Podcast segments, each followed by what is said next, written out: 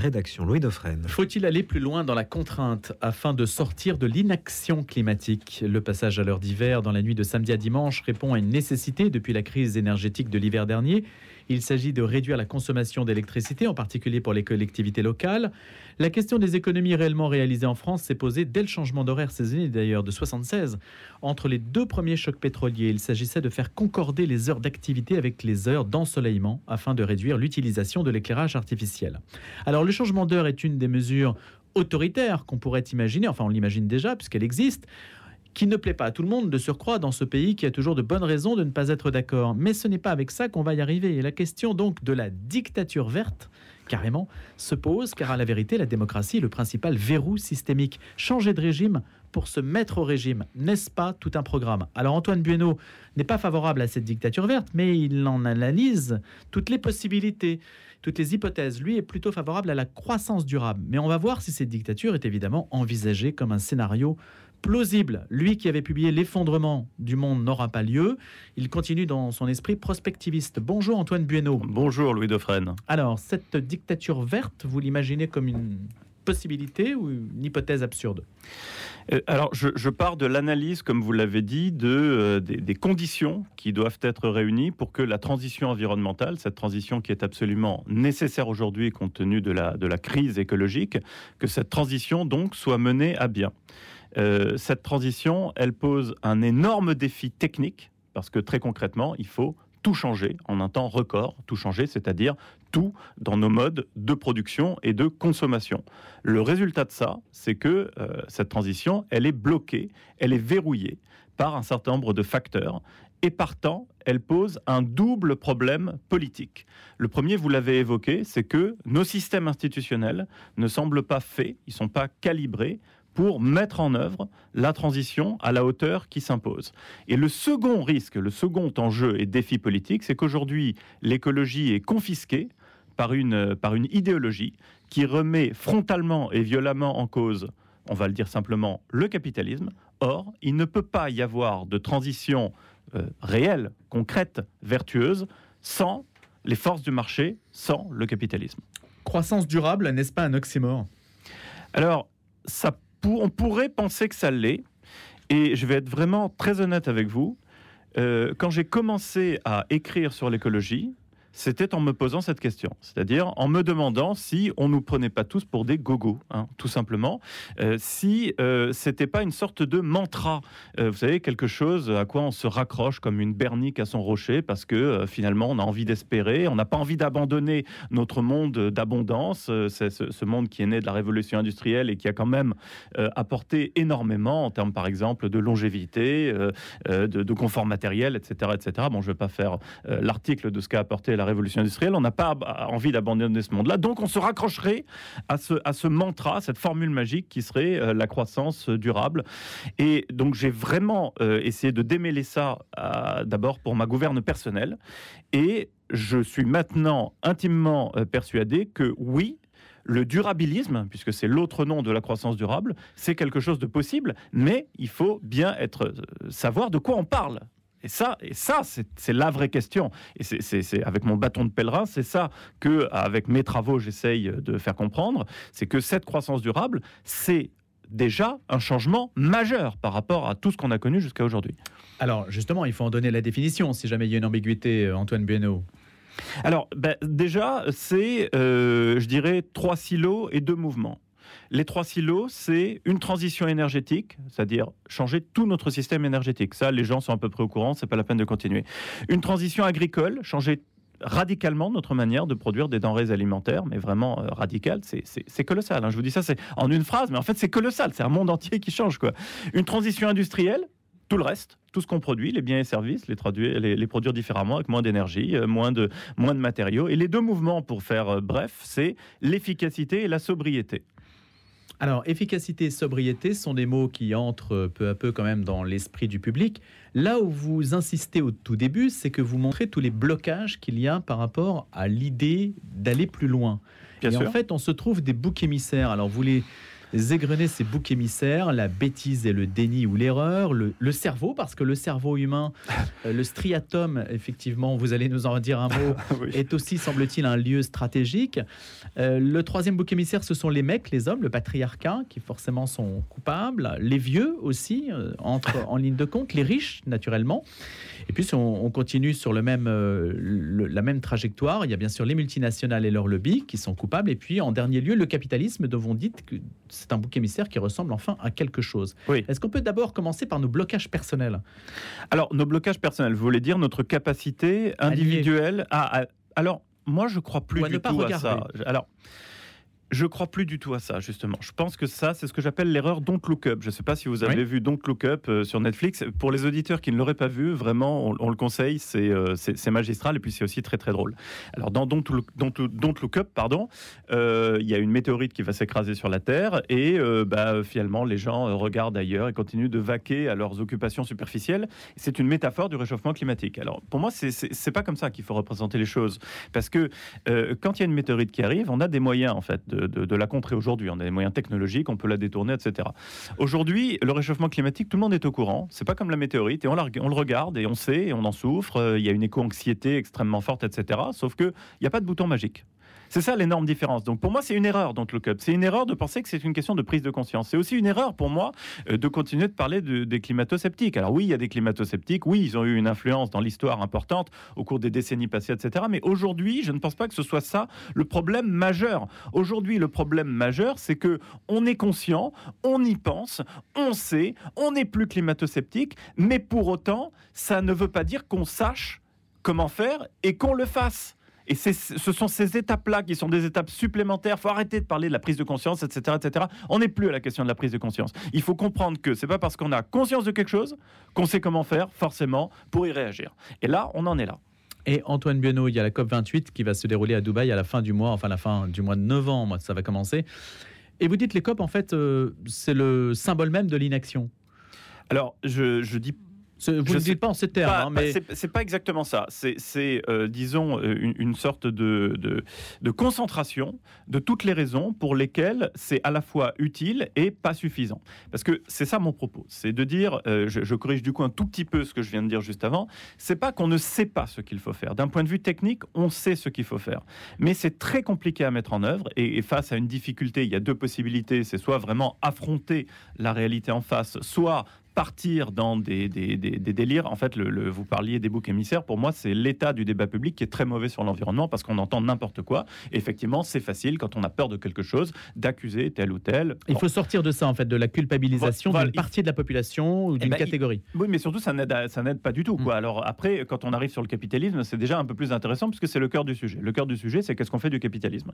Et là, vous avez plusieurs récits qui s'articulent aujourd'hui euh, sur euh, le, le, le capitalisme et la transition environnementale. Et c'est ça le cœur de la question. Vous avez un récit qui porte peu sous nos latitudes, surtout en, Europe et en France, qui est un récit libéral, euh, transhumaniste, qui vous dit, euh, bah, c'est le classique, euh, le capitalisme pourvoira.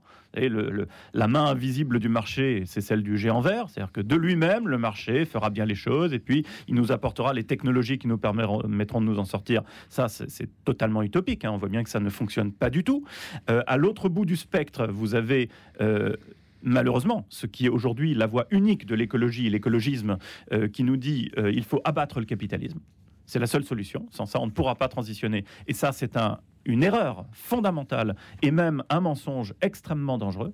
Euh, dangereux pour l'humanité, mais aussi dangereux pour la nature. Et puis au milieu euh, de ça, vous avez des gens comme moi qui essayent de construire un récit, euh, une, projection dans un avenir durabiliste et d'expliquer ce que peut être cette transition d'une conjugaison du capitalisme et de la transition, autrement dit, de faire émerger un autre capitalisme et une autre démocratie. Alors, je rappelle, Antoine Benoît, mais je ne l'ai pas dit, que bon, vous êtes essayiste, vous êtes aussi conseiller au Sénat. Donc, vous avez un certain nombre de d'information. On peut imaginer que c'est un poste d'observation intéressant du système institutionnel très, français. intéressant. Euh, quel, euh, par quoi faudrait-il commencer pour que cette transition ait lieu? Alors, euh, je l'ai décrit tout à l'heure quand j'ai parlé des, silos et des mouvements, mais ça, ça dit pas comment, par un coup de baguette magique, on arrive à tout ça. Alors, si on veut être très schématique, je dirais qu'il y a deux leviers extrêmement importants qu'on doit mettre en œuvre aujourd'hui. Le premier levier est un levier institutionnel. Quand je disais euh, réinventer la démocratie, c'est passer au moins pour la question environnementale à la démocratie directe. C'est une leçon édifiante pour moi qui a été euh, donnée par euh, l'expérience de la Convention citoyenne pour le climat. Euh, je vais être très honnête encore une fois avec vous, je n'aurais pas parié deux copecs sur cette expérience-là. Et le résultat est bluffant. On a réuni 150 personnes qui connaissaient pas grand-chose au climat, c'était pas vraiment leur truc. On leur a montré les enjeux, on leur a expliqué les choses et ils ont accouché du plan le plus ambitieux que la France, qui ait jamais été présenté en France dans notre histoire. Enfin, c'est extraordinaire. Pourquoi le plus ambitieux? Le plus ambitieux, mais parce que les mesures qui étaient proposées par les citoyens allaient beaucoup plus loin que ce que les élus, les gouvernements gouvernants avaient fait. Et finalement, quand on y réfléchit, c'est pas si étonnant. C'est ce que Hans Jonas avait déjà dit, qui est quand même le peut-être le plus grand penseur de la question environnementale, dans un livre qui a fait date, qui s'appelle Le principe responsabilité, et qui nous disait on fera cette transition, on, changera notre rapport à la nature quand on sera responsable, quand on se sentira responsable, quand on sera en situation de responsabilité. Et bien, si on met les citoyens, et la Convention l'a prouvé, en situation de responsabilité, ils sont capables de prendre des mesures courageuses. Mais quelles mesures? C'est ça le second levier.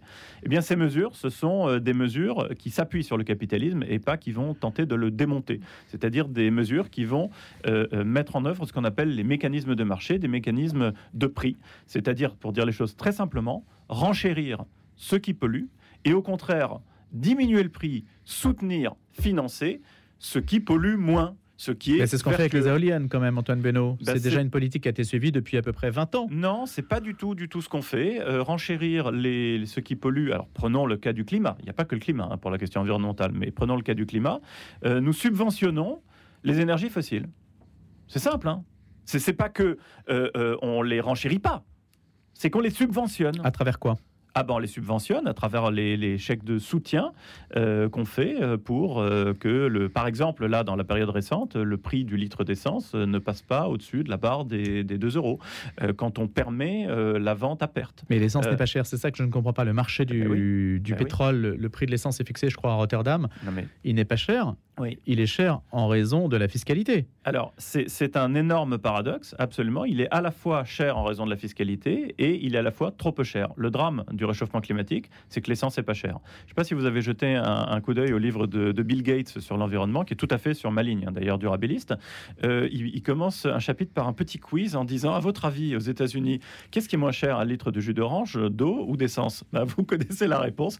Et c'est ça le problème. C'est qu'à partir du moment où vous avez une ressource qui est pas chère et une pollution qui ne coûte rien euh, à produire, eh bien forcément, les comportements vont avec. Sauf, que, les comportements, ce sont les gilets jaunes. Exactement. C'est-à-dire que le problème, c'est que si vous renchérissez l'essence, eh bien, il faut, c'est l'autre énorme leçon de l'actualité récente, il faut euh, créer un mécanisme social de soutien, mais drastique, et peut-être euh, penser à sa coordination dans le temps. C'est-à-dire, autre, je vais, le dire plus simplement, offrir des voitures électriques avant de taxer l'essence.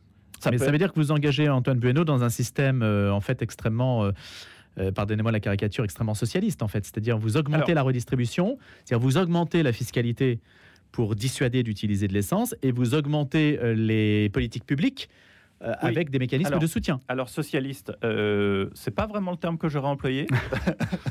je, je, dirais, je dirais plutôt social-démocrate ou keynésien, c'est-à-dire intervenir sur la formation des prix. Ça oui. Mais cette intervention, vous savez, euh, on le fait depuis euh, Roosevelt, hein, on le fait depuis le New Deal. Euh, c'est pas quelque chose qui corrompt le capitalisme. Mais aujourd'hui, on le fait encore d'ailleurs, puisqu'on est dans un, système de très forte redistribution. Il y a la moitié du PIB quand même qui est redistribué dans un pays comme la bah France. oui, mais vous ajoutez de la redistribution encore. Je fais de la redistribution autrement. je crée des silos, c'est-à-dire que l'avantage des taxes, par exemple de la taxe carbone, c'est de créer une ressource ad hoc qui peut être affectée à un financement ad hoc, ce qui n'est absolument pas fait aujourd'hui. C'est-à-dire ce qu'on euh, perçoit euh, comme recette pour euh, limiter les comportements et les biens polluants, eh bien, on le réinjecte dans des soutiens massifs pour orienter ces mêmes comportements au bon endroit. J'interdis. On flèche en fait. On flèche, c'est exactement ça. Ça, ça n'est pas fait aujourd'hui. Non, aujourd'hui, on interdit les chaudières au fioul. On ne taxe pas le fioul, ce qui permettrait, avec le fruit de la taxe au fioul, d'offrir des pompes à chaleur. Ça ne se fait pas. On ne fait pas ça aujourd'hui pour des raisons politiques, parce qu'on a peur des gilets jaunes. C'est la seule raison Oui, c'est la seule raison. Objectivement, parce que là, l'essence est à 2 euros, on ne voit pas de gilet jaune. Non. Alors, Donc on pourrait se dire, tiens, c'est un peu passé quand même. Non, alors, on ne voit pas de gilet jaune parce que c'est pas du tout la même chose de savoir que l'essence est à 2 euros à cause de l'Ukraine et que l'essence est à 2 euros à cause d'Emmanuel Macron. Ça n'a rien, rien à voir d'un point de vue euh, social, politique, psychologique. Euh, voilà. Mais je voudrais euh, mettre, terminer peut-être, je ne sais pas, par un, un schéma très simple. pour agir, la puissance publique a trois leviers possibles. Le premier levier, c'est celui euh, dont je viens de vous parler, c'est celui des prix. On agit aujourd'hui pas du tout sur les prix. Le deuxième levier, c'est celui du soutien dont j'ai parlé aussi, c'est-à-dire aider financièrement, c'est de la dépense publique, euh, etc. Et pour moi, c'est un seul et même levier puisqu'il faut créer des vases communicants entre euh, la recette et, la dépense. juste un point là-dessus, juste un point avant le troisième levier, il faudrait que ce soit très lisible les aides publiques parce que quand on voit la galère que c'est pour obtenir des subventions sur l'isolation de sa maison, par exemple. Absolument, c'est à la fois atomisé, saupoudré, dispersé, insuffisant et illisible. Troisième levier Voilà, troisième levier, c'est la réglementation. Et ces trois leviers ne sont pas exclusifs les uns des autres. Réglementation, c'est-à-dire La réglementation, c'est euh, obliger et interdire. C'est l'obligation et la contrainte. En fonction des objectifs environnementaux que vous vous fixez, il va être plus euh, pertinent euh, d'actionner le levier du prix et du soutien ou bien le levier de la réglementation. Dans certains cas, la réglementation, c'est utile. Par exemple, si vous voulez arrêter la déforestation, bah, la taxe carbone, elle ne va pas être extrêmement utile. Si vous voulez faire de la mine durable, c'est-à-dire euh, de la mine qui soit moins attentatoire euh, aux, écosystèmes, il faut de la réglementation, euh, des normes sanitaires, etc., etc. La réglementation, il faut la mobiliser, mais on n'a pas de plan aujourd'hui qui prenne ces trois leviers et qui, de manière objectivée, rationnelle, les utilise et les actionne en fonction de leur efficacité, de leur pertinence compte tenu des objectifs poursuivis. Pour nous récapituler, Antoine Benoît, ça, ce que vous préconisez, c'est le moyen d'éviter la dictature verte. Exactement. Euh, si on ne fait pas ce qu'il faut aujourd'hui, il est fort probable que euh, la situation environnementale dégénérant, nous nous retrouvions à une échelle de temps que je suis incapable de déterminer, mais d'ici quelques décennies, face à des dictatures bleues, c'est-à-dire euh, des, dictatures, des régimes illibéraux euh, qui fermeront les frontières parce qu'à notre porte frapperont des dizaines de millions de, migrants climatiques qui seront chassés par des conditions insupportables sous leur latitude dans leur pays. Et à l'intérieur du pays, des, régimes autoritaires qui devront gérer le rationnement, la disette, la fin de l'abondance, hein, comme, dit l'autre. Ça, c'est le premier risque. Et donc, il faut absolument tester la démocratie directe comme dernière chance avant cette forme de dictature dans l'hypothèse où la crise environnementale devienne absolument incontrôlable parce qu'il faut bien comprendre que la crise environnementale, c'est une catastrophe pour l'humanité sur tous les tableaux, hein, y compris sur le tableau politique. Hein. La liberté, la démocratie, c'est euh, une forme de luxe, c'est le luxe de l'abondance, c'est le luxe du développement économique, de l'essor. D'ailleurs, ça va largement avec des pays qui se développent ou qui sont développés.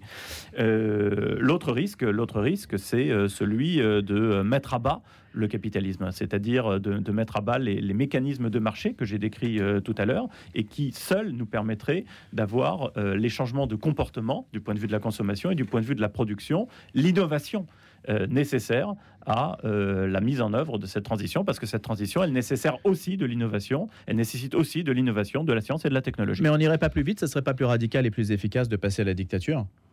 Alors non, parce que non, non, pas vraiment, parce qu'en fait c'est euh, inutile. Euh, une dictature schématiquement c'est euh, l'arrêt de l'état de droit, c'est-à-dire la, fin des, droits et des libertés. On n'a pas du tout besoin de ça pour pour transitionner. La transition, elle ne remet pas en cause la liberté d'expression, le droit à la sûreté, le droit à un procès équitable, etc., etc. Donc ça serait vraiment faire du démoustiquage avec la bombe atomique. Par ailleurs, on peut mettre en œuvre cette transition sans avoir besoin d'un régime de surveillance et de sanctions. Alors oui, la surveillance et la sanction, ça peut être efficace à court terme, mais vous savez, il y a des études qui prouvent qu'à long terme, c'est pas très très efficace, alors qu'à contrario, euh, l'équité, c'est-à-dire la redistribution, vous parliez de socialisme, non, moi je parle de redistribution, mais l'équité, la redistribution et la responsabilité, c'est-à-dire donner la possibilité aux gens de prendre eux-mêmes les décisions, donc euh, redistribution, équité et euh, responsabilité peuvent être euh, des moyens d'acceptation de la transition, parce que c'est un gros morceau, cette transition. C'est vraiment de la contrainte, la transition, il faut en avoir conscience, mais elle peut être vraiment acceptée à ces conditions-là de manière très solide. Le nudging, hein, ce que les anglo-saxons appellent le nudging, c'est-à-dire la manière d'influencer les comportements, que je, m'approprie moi-même le, le changement de comportement. Donc, c'est une forme d'influence sur, sur nos attitudes. En 1865, William Stanley Jevons observa que moins les machines à vapeur consommaient de charbon, plus l'économie en consommait globalement. Explication, plus une source d'énergie est efficacement consommée, plus la consommation de cette source d'énergie est stimulée. C'est un paradoxe, c'est-à-dire même si on arrive à des économies, en fait, on arrive à une augmentation quand même de ce qui représente, euh, de ce qu'on ne devrait pas justement consommer en plus. C'est le drame euh, de l'efficacité. C'est ce qu'on appelle l'effet rebond, qui a effectivement été euh, pour la première fois énoncé par euh, Jevons. vous parliez du changement d'heure. Au, début, au début de l'émission, la boucle est bouclée. le changement d'heure était destiné à faire consommer moins de pétrole. Les émissions de gaz à effet de serre liées à la consommation de pétrole depuis le changement d'heure n'ont jamais cessé d'augmenter en France. C'est l'effet rebond. Euh, l'effet rebond, c'est l'idée qu'à partir du moment où on fait une économie quelque part, eh bien, euh, on va soit euh, consommer davantage de la ressource qui est moins chère, soit on va utiliser ce qu'on a gagné à des activités qui vont pas être moins polluantes. Et la transition qui s'impose, c'est justement de flécher toutes les activités, tous les comportements vers des biens et des services moins polluants par les mécanismes que j'ai su décrire. Vous avez déjà listé tout ça, parce que vous entrez quand même dans le détail des choses. À partir du moment où vous dites euh, nos comportements, flécher les comportements, ça veut dire que c'est très intrusif en fait, quand même. Non, c'est pas c'est pas particulièrement intrusif. On sait qu'il y a des postes pour euh, encore une fois se concentrer sur le climat. Hein. Il y a des postes euh, d'émission qui sont extrêmement importants. Bah, par exemple, euh, l'énergie, hein, le transport. Voilà, le transport c'est un poste majeur d'émission. Mais par exemple, vous dites aux constructeurs automobiles, on ne fait plus de SUV terminé. Vous leur dites ah ça? Non, justement, c'est ce qu'on dit aujourd'hui dans la, la, politique qui est menée, puisque en 2035, on interdit les moteurs thermiques. Alors aujourd'hui, on est dans un. Alors c'est pas pour ça. C'est demain, en 2035, les constructeurs doivent tout adapter. Ils ont déjà commencé très largement à le faire, mais ça, c'est une méthode par la réglementation. C'est absolument pas ce que je prône. Vous l'avez compris. Moi, je, je, dis, je dis rien du tout aux constructeurs. Je dis, comme on taxe l'essence, l'intérêt du constructeur et du consommateur va être de se déporter vers d'autres modes. À partir du moment où euh, euh, le, le, c'est le consommateur finalement, c'est la médiation, c'est le consommateur, c'est le marché, c'est l'effet prix. À partir du moment où l'essence devient hors de prix parce qu'on a créé une taxe avec une, une trajectoire d'augmentation de la taxe pour permettre justement aux agents économiques, quels qu'ils soient, de pouvoir anticiper. Là, vous ne dites plus au constructeur, vous n'avez pas le droit. Le constructeur lui-même, il anticipe, il sait, il prend sa responsabilité, le consommateur aussi, etc., etc. Et ça se fait, c'est toujours une contrainte. Attention, le prix est toujours une contrainte, mais c'est une contrainte qui est beaucoup plus fluide et qui entraîne tout le monde.